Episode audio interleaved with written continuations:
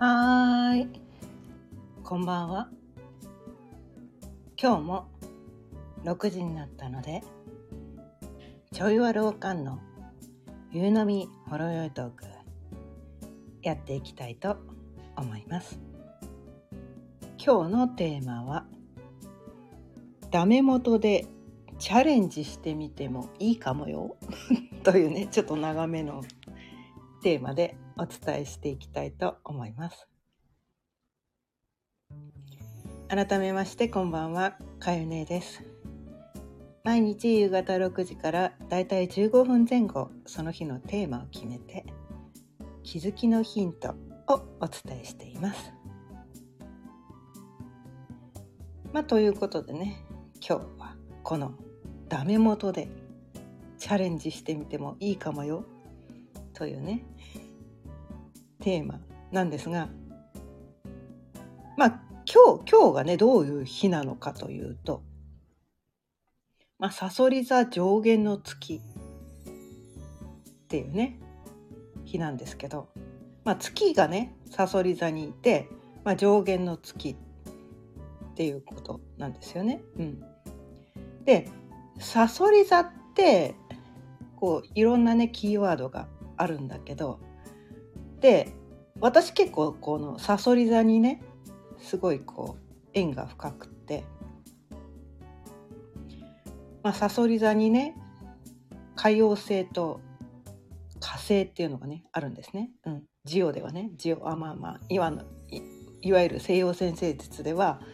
さそり座にね火星と天王星があるんです。あ天王星じゃない海王星でした。大変失礼いたしました。海王星があるんです。で私がこのね音声でちょいちょいお伝えしている太陽中心のね新しい先生術ヘリオセントリック先生術でもそのさそり座に海王星があるわけなんですね。うん、でさそり座にすごいこう縁が深い人でで私の中のこのさそり座ってどういう感じなのかなってこうさそり座にね天体がある人多分たくさんいると思うんですよね。まあ星占いでいういわゆるね「私何座」ってみんなが言ってるようなあれっていうのは太陽が何座にあったのかっていうだけで太陽はそのその星座にあるかもしれないけど他の天体どこにあるか分かんないよっていう話なんですよね。まあ10天体あるからね。他の他の天体どこにあんのみたいな。ひょっとしたらねその太陽にはねその1個しかねあたあのその太陽星座のとこにはね1個しか天体がなくて他の星座のところにたくさんあって他の星座の要素が強いかもしらんよみたいなそういうことがこう多々起こってくるんだけど意外と皆さんねそのことを知らなかったりとかして、うん、それでなんかこうね星占いって当たってないよねみたいなね。いやそりゃそうだよねみたいな。あなたその、ね、太陽星座の要素少ないよねみたいな。他の星座の要素が多いからそんなの当たり前じゃんとか思うんだけど本人それに気づいてなくてそのなんていうのかな星占いでいう書かれてるそこに自分が当てはまってないことによってこうなんていうのかな私ってダメなの？私ってこのここに書いてある人になんかこう当てはまってない私ってダメなの？みたいな感じでこう自分責めをしてたりね そういうパターンもねあるんじゃないかなって思ってていや違うから！みたいなあなたのあなたの性質それだけじゃないから！って。それをね力説したくてねこのね星読みをね伝えてたりするんだけど。ちょっと話がそれちゃったんだけど。まあさそり座のね話に戻すとこう人それぞれねそのさそり座に天体がある人ない人いろんな人がいるんだけどもしねそのさそり座に天体がある人でも、まあ、星占いでいうさそり座の人でもそのさそり座の現れ方っていうのが人によって違うんですよね違うんです。ただ一つ言えるのは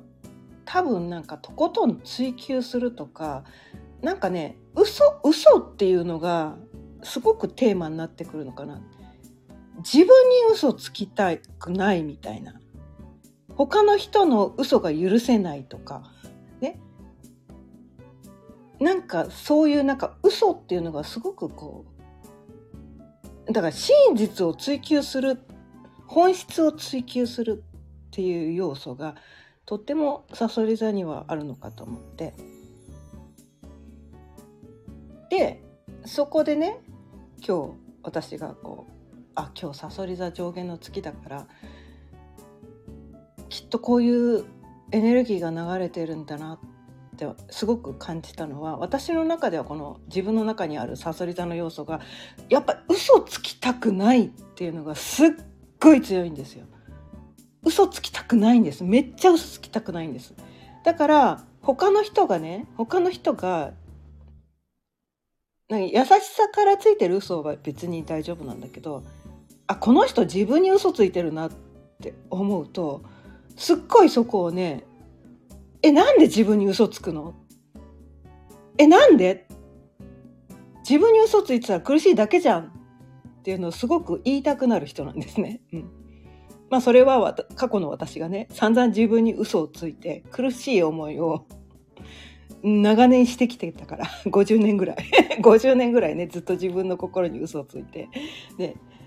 苦しい思いをし続けてたからそれを身に染みているわけなんですよ。だから他の人が自分であこの人自分に嘘ついてるなっていうのがすごい敏感に感じるわけなんですね。長年自分はそれをやってたから分かるんですよ。だからそこからね解放してあげたくなるんですね。でこのだから自分の本心っていうのは何て言うのかな。私にはこんなことできないとかなんか一回失敗しちゃったから再チャレンジなんか無理とかね。なんかそういうふうにして諦めてることって私たち多いんじゃないかなって思うんですよ。うん、どうせどうせ無理みたいな。どうせ私なんかがそんなことやったって無理みたいな。なんかそういう諦めが私たちには多いと思うんですね。で私この音声でねよく「諦めるの大事です」ってか言ったりもするんだけどそれは自分の中にない要素を無理してやろうとすることを諦めてくださいとは言ってるんだけど、ね、自分の中にそれがあるのに、ね、どうしてもそれがやりたくてたまらないのにそれを諦めるあそれを諦めろとは言ってないんですね。うん、諦めるもいろんな種類があって自分の中にどうしてもそこが気になってしょうがない。ね。どうしてもどうしてもそこは気になってしょうがない。自信ないんだけど。自分にそれができるかどうか分かんないけどね。一回失敗して心折れ折れちゃったけどでもどうしてもそれが忘れられないんだよ。どうしてもそれが気になって気になって気になってしょうがないんだよ。っていうことに関しては是非諦めないでほしいんですね。うん。で自分がやりたくないことを無理してやろうとするのは諦めてくださいって言ってるんですね。うん、そうあのなんかねそこね あのなんかこう微妙にね あのニュアンスが違うからあの中にはねこのこの音声を聞いてあきあの諦めるっていうことに関して勘違いしている人も多いかもしれないけど自分がやりたくもないこといや到底そんなのえ別にそれができたからどうなの？でも他の人がやれって言ってるからやらなきゃいけないって思ってるなんかそんな 無理してやろうとすることを諦めてくださいとは言ってますけどやりたくてたまらないことを諦めるのはやめてくださいっていうね。そう分かるかな？分か伝わるかな？結構正反対のことなんですねこの、うん、いやこのような全てのことを諦めてくださいって言ってるつもりは全くなくて、うん、自分の中にどうしても忘れられない何かがあるんだとしたらどうしても諦めきれない何かがあるんだとしたらそれは諦めない方がいいんじゃないかと。でダメ元でね1回失敗したかもしれないけど人によっては10回失敗したかもしれないけどあなたの中でそれが本当に本当に忘れられない諦められないものであるならばもう一回チャレンジしてもいいんじゃないみたいな何度チャレンジしてもいいんじゃない？っていうことをねとても伝えたいわけなんですね。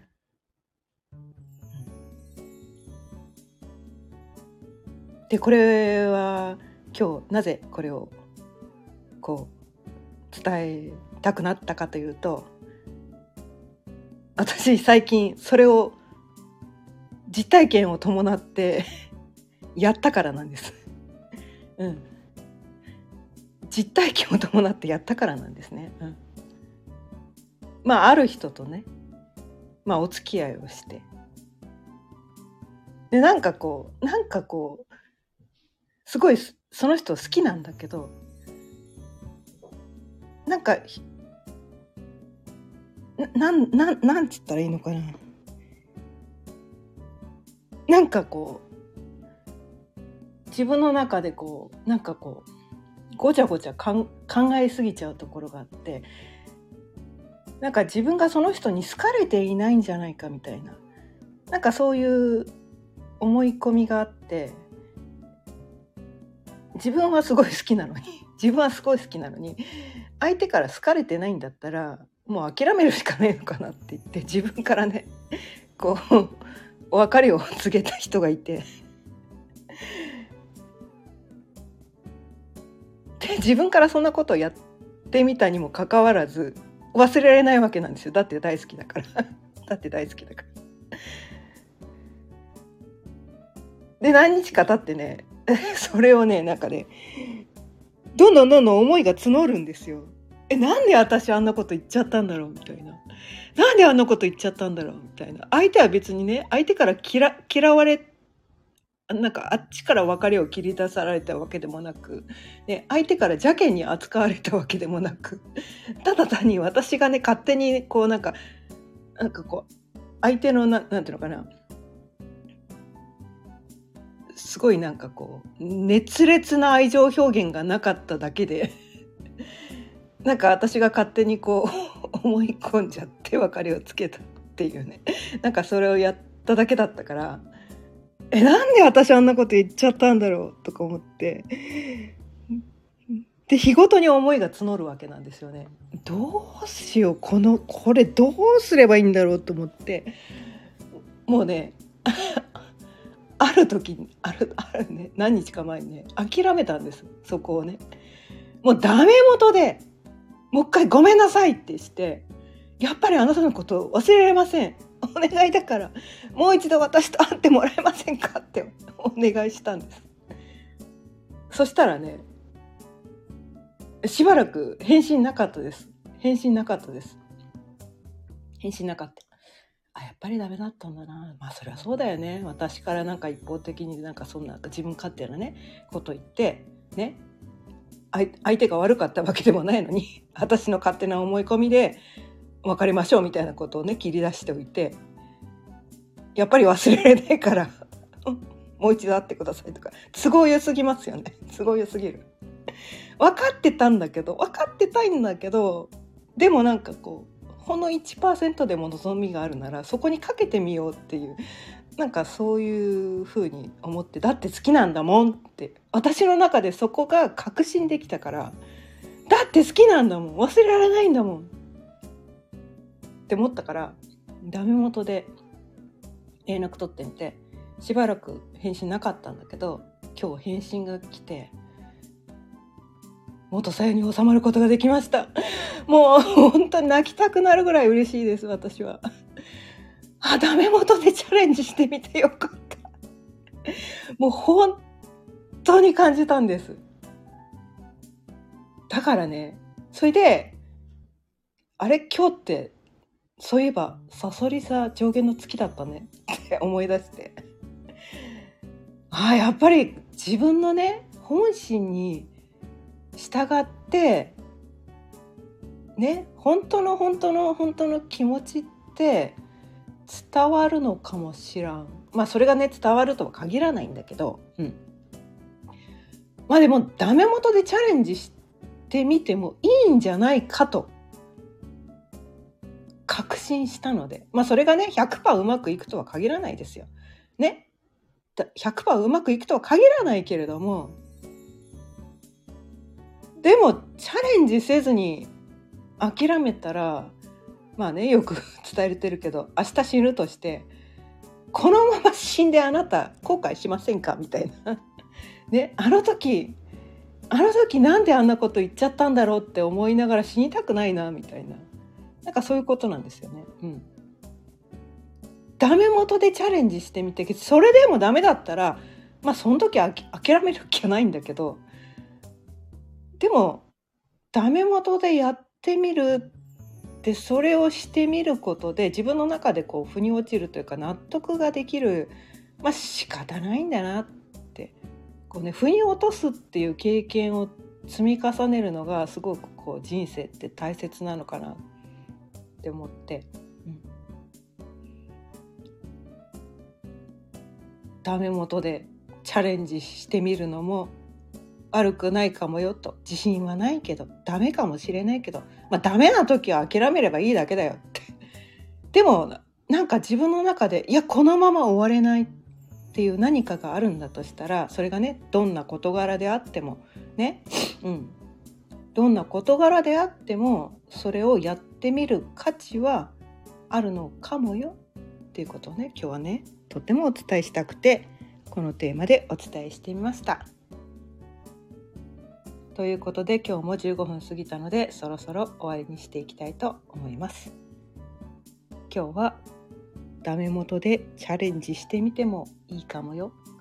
というテーマでお伝えしてみました。今日も聞いてくださってありがとうございました。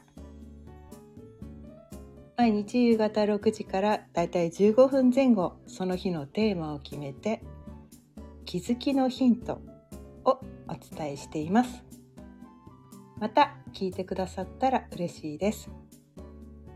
チャンネルのフォローやいいねボタンもぜひよろしくお願いいたします。それではまた明日。さようなら。